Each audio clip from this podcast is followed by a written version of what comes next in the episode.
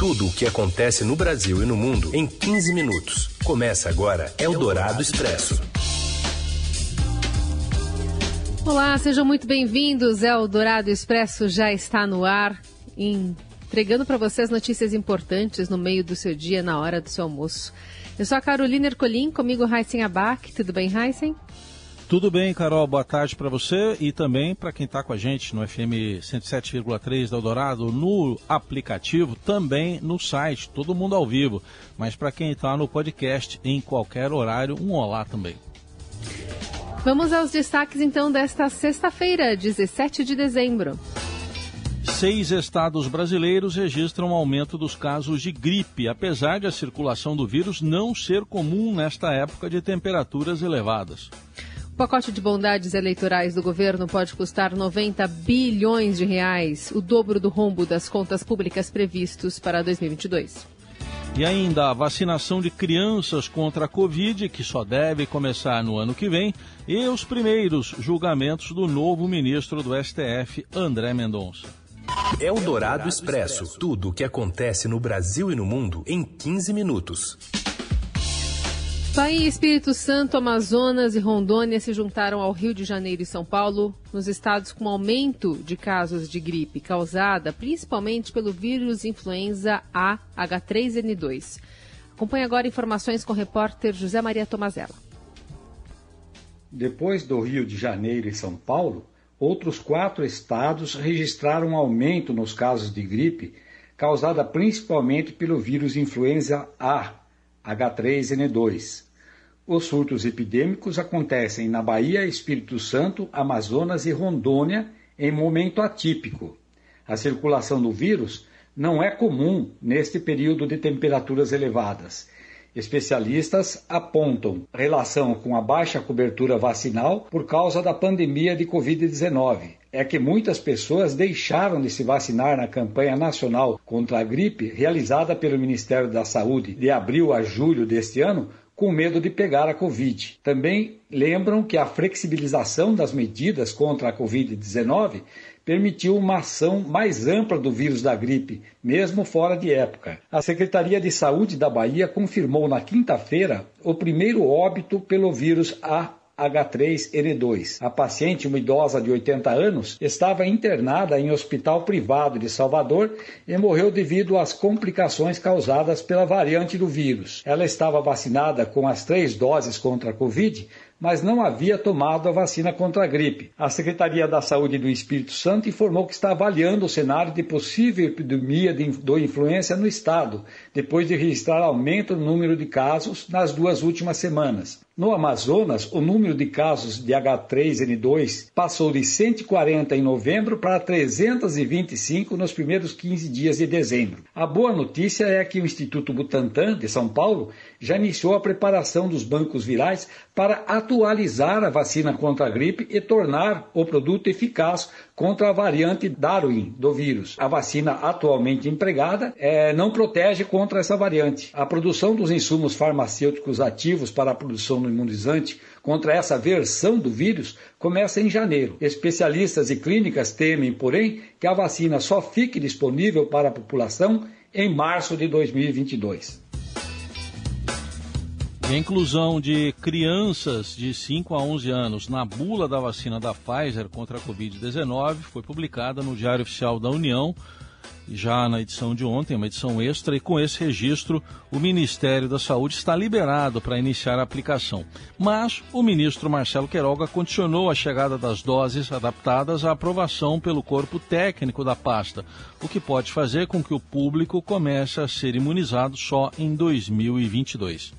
2021, quantos dias faltam para 2021? Talvez duas semanas. Vocês acham que tem? Isso tem que ser feito há quanto tempo a Anvisa demorou para dar um posicionamento acerca dessas doses? É preciso ser feita uma análise. A avaliação da Anvisa é uma avaliação. A avaliação que é feita pela Câmara Técnica do Ministério é outra avaliação. Para o ex-presidente da Anvisa, Gonzalo Vecina, o trâmite está dentro da normalidade, apesar da demonstração de falta de empenho do governo em priorizar a demanda. Esta coisa de este ministro estar tá tomando algumas medidas que têm toda a aparência de que é uma forma de procrastinar. O que está acontecendo no Ministério não é um problema da burocracia. Sempre foi assim. É a política de bairro do Brasil. Né? Ministro que quer continuar ministro e mais nada.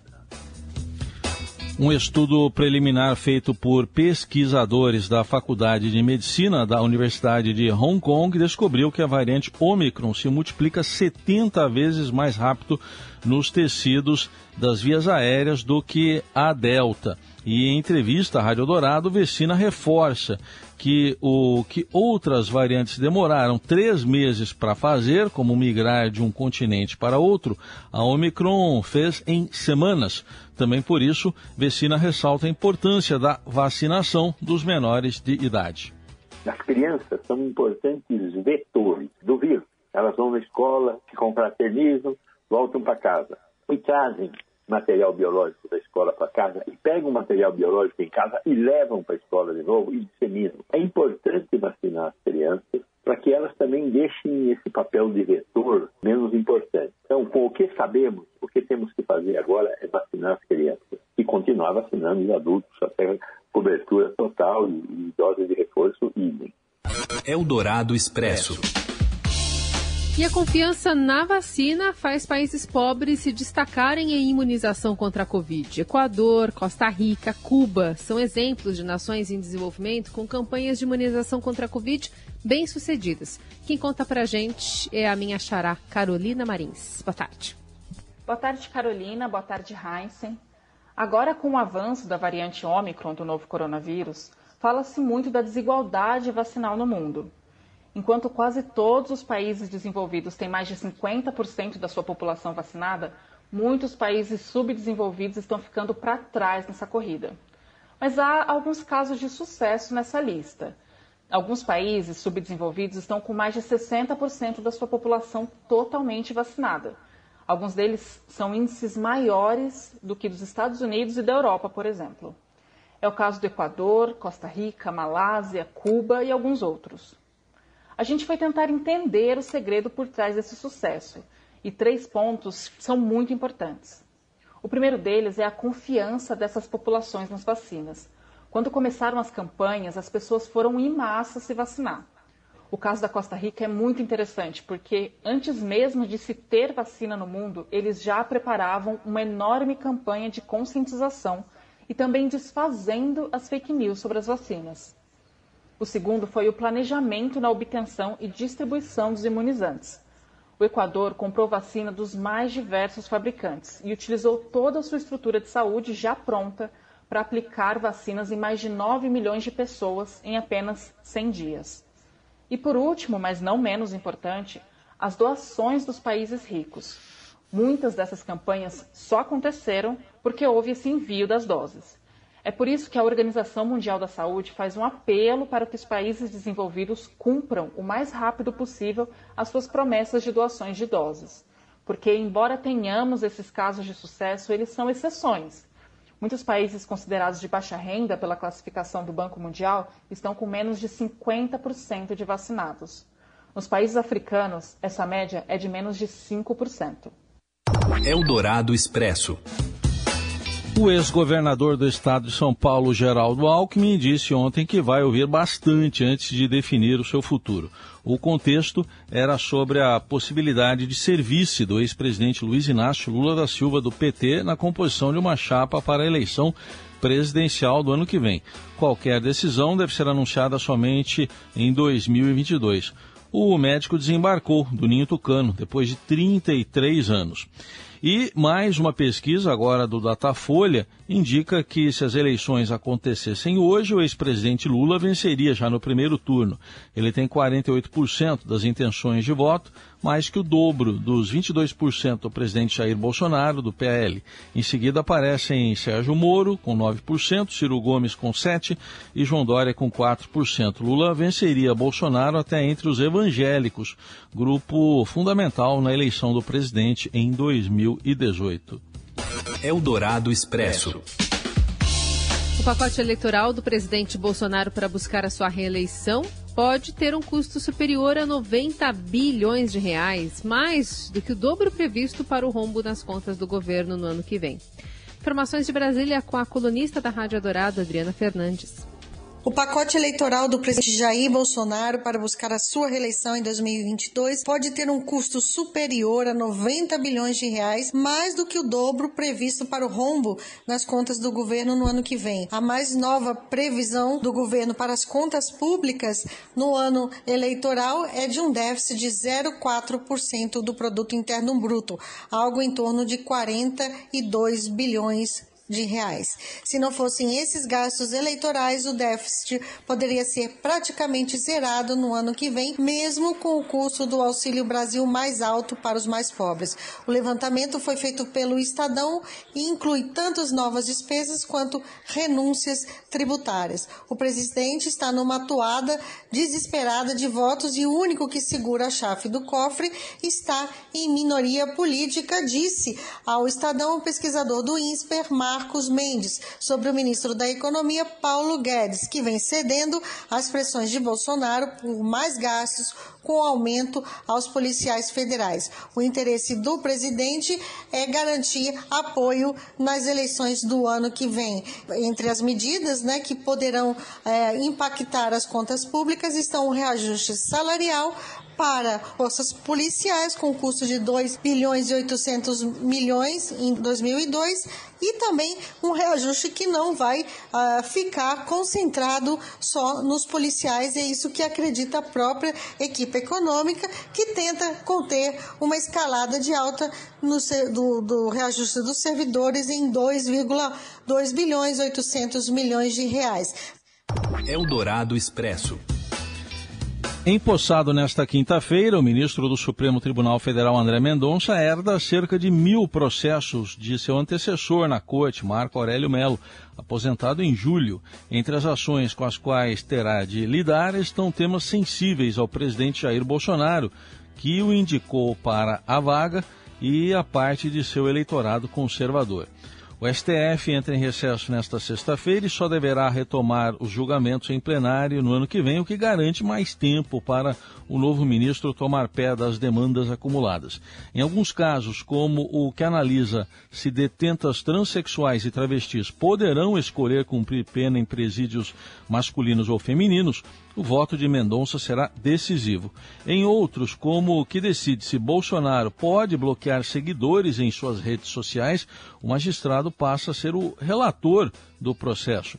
Mendonça fará parte da segunda turma do STF, composta pelos ministros Nunes Marques, Gilmar Mendes, Ricardo Lewandowski e a ministra Carmen Lúcia. O Estadão destacou outras pautas nas quais o voto do novo ministro do STF serão determinantes e você conhece mais sobre elas e qual o papel de André Mendonça no portal estadão.com.br. Você ouve Eldorado Expresso falar sobre uma entrega importante aqui para o estado, para a cidade de São Paulo. São Paulo, o governo que conclui a entrega da linha amarela do metrô após 17 anos de obras. A repórter Renata Okumura traz os detalhes. Após 17 anos de obras, o governo estadual concluiu a entrega da linha 4 amarela com a inauguração hoje da estação Vila Sônia. O projeto que chegou a ser prometido pela gestão Geraldo Alckmin para 2014 é concluído após percalços como o acidente no canteiro de obras que abriu uma cratera em Pinheiros em 2007 e o rompimento do contrato com o consórcio que iniciou as obras em 2015. O estado também planeja estender a linha até Taboão da Serra na região metropolitana. E o projeto inicial foi dividido em duas fases. A primeira com as estações Luz, República Paulista, Faria Lima, Pinheiros e Butantã. Em 2007, houve um deslizamento em um canteiro da estação Pinheiros, com sete mortes e 79 famílias desalojadas. A segunda etapa, iniciada em 2012, envolve as estações Fradique Coutinho, Higienópolis Mackenzie, Oscar Freire, São Paulo Morumbi e Vila Sônia, mas em 2015 a obra foi paralisada pelo consórcio responsável e retomada só no ano seguinte após rescisão contratual e nova licitação. E inicialmente a estação ficará aberta das 10 da manhã até uma hora da tarde em dias úteis, sábados e domingos com cobrança de tarifa. A fase de testes vai até março com ampliação gradual do horário. Com funcionamento integral, a expectativa é de que a estação atenda até 80 86 mil pessoas por dia e o total de passageiros na linha deve subir para 896 mil diários. Quando assumiram a gestão, todos os contratos estavam praticamente paralisados. Segundo disse o secretário de Transportes Metropolitanos, Paulo Gale, da gestão João Dória, do PSDB. E ainda segundo ele, a fase 2 teve orçamento de 2,1 bilhões para erguer cinco estações, o que inclui ampliação de Butantã à Vila Sônia e complementação do pátio de manutenção, além da compra de sistemas elétricos e auxiliares. Eldorado Expresso. E agora a gente fala de uma relíquia do Air Jordan arrematada por um valor milionário. É uma boa notícia para uma cesta. Fala, Morelli. Olá, amigos. Hoje eu quero falar de um leilão envolvendo uma relíquia do grande jogador de basquete Michael Jordan. Jogador importante da NBA, né? Ganhou as suas primeiras seis temporadas que disputou. Um ingresso, um ingresso, né, um canhoto do ingresso da sua primeira partida pela NBA foi vendido por 1,5 milhão de reais. Isso mesmo, num leilão feito recentemente, teve um comprador que se dispôs a pagar 264 mil dólares pelo canhotinho, pelo canhotinho do ingresso da primeira partida de Jordan na NBA. Foi um jogo em 26 de outubro de 1984 foi no Chicago Stadium, diante de mais de 13 mil pessoas. O Bulls ganhou de 109, Bulls, onde o Michael Jordan eh, jogou, ganhou de 109 a 93 do Washington Bullets. O Jordan jogou 40 minutos e fez 16 pontos apenas muito pouco perto do que ele faria nas próximas partidas, nas próximas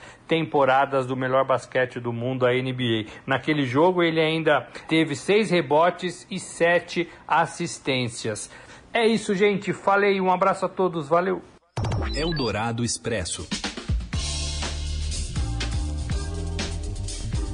E na reta final aqui do Eldorado Expresso, a gente lembra que hoje a Rádio Dourado apresenta uma edição deluxe do Reserva, um programa especial que vai receber convidados para analisar o documentário The Beatles Get Back, do diretor Peter Jackson, nos estúdios, além do André Góes, comandando esse papo, o editor da coluna do Estadão, Alberto Bombig, e o repórter do Caderno 2, Júlio Maria. Ficamos por aqui.